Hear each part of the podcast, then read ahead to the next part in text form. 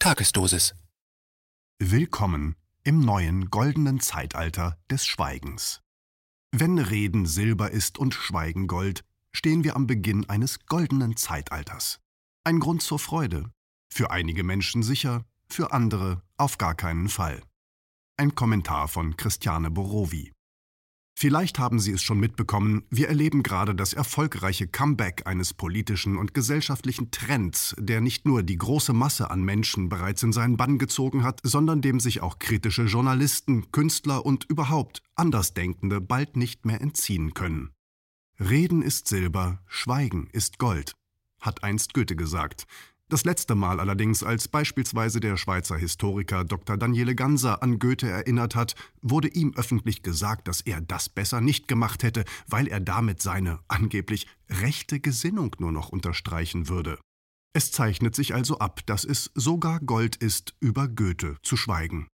Reden ist inzwischen auch nicht einmal mehr sprichwörtlich Silber. Am wertvollsten ist es, wenn man überhaupt nicht redet.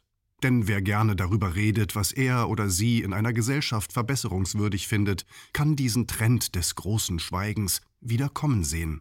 Von einer kleinen, aber sehr mächtigen Anzahl an Menschen, der größte Teil der Bevölkerung setzt diese bei jeder Wahl wieder an die Spitze der Gesellschaft oder bewundert sie als Superstar, Sportgröße, als Experte oder zu den oberen 10.000 gehörend, ist dieser Trend ausgegangen und zieht immer größere Kreise. Dieser Megatrend heißt Schweigen.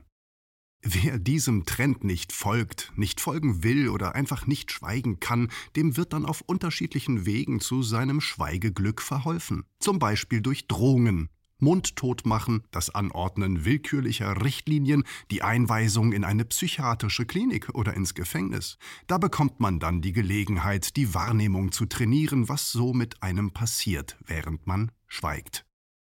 Julian Assange ist einer der prominentesten Vertreter von Andersdenkenden und Sprechenden, an dem man aktuell die negativen Wirkungen der Nichteinhaltung dieses Trends öffentlich zur Schau stellt. Doch inzwischen kommt diese Mode, die historisch betrachtet gar nicht so neu ist, wie man glauben mag, sogar bei denen an, die nicht so weit vorne stehen in der Reihe der kritischen Stimmen. Ich kann aus eigener Erfahrung berichten, dass es sogar bei meinen Artikeln mehrfach vorgekommen ist, dass man mir zeigen wollte, mal mehr, mal weniger nachdrücklich und öffentlich sichtbar, wie sehr mein Schweigen doch besser für mich und andere wäre. Ich schreibe noch gar nicht so lange für KenFM und wurde trotzdem schon mehrfach per Leserbrief unter Druck gesetzt, in Kommentaren beschimpft und abgewertet, und zwei meiner Artikel sind unter Umständen depubliziert worden, über die ich natürlich am besten nicht sprechen sollte. Es geht mir mit diesem Hinweis nicht um mich.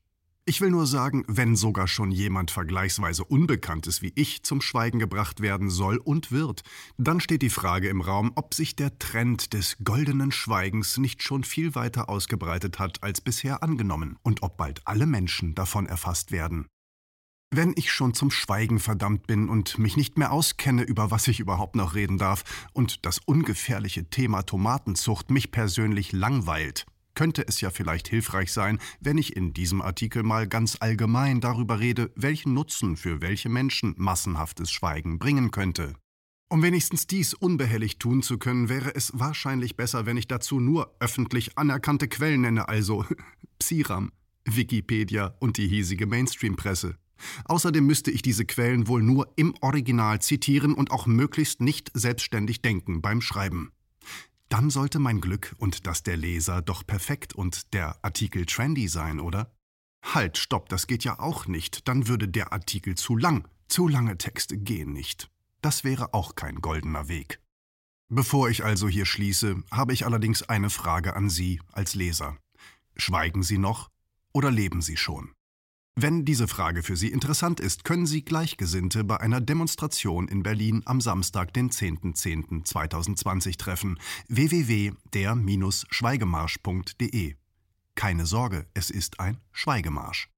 Es könnte allerdings trotzdem laut werden, denn Schweigen kann laut sein. Schon der griechische Philosoph Plutarch wusste, Zitat, Zur rechten Zeit zu schweigen ist ein Zeichen von Weisheit und oft besser als jede Rede. Zitat Ende.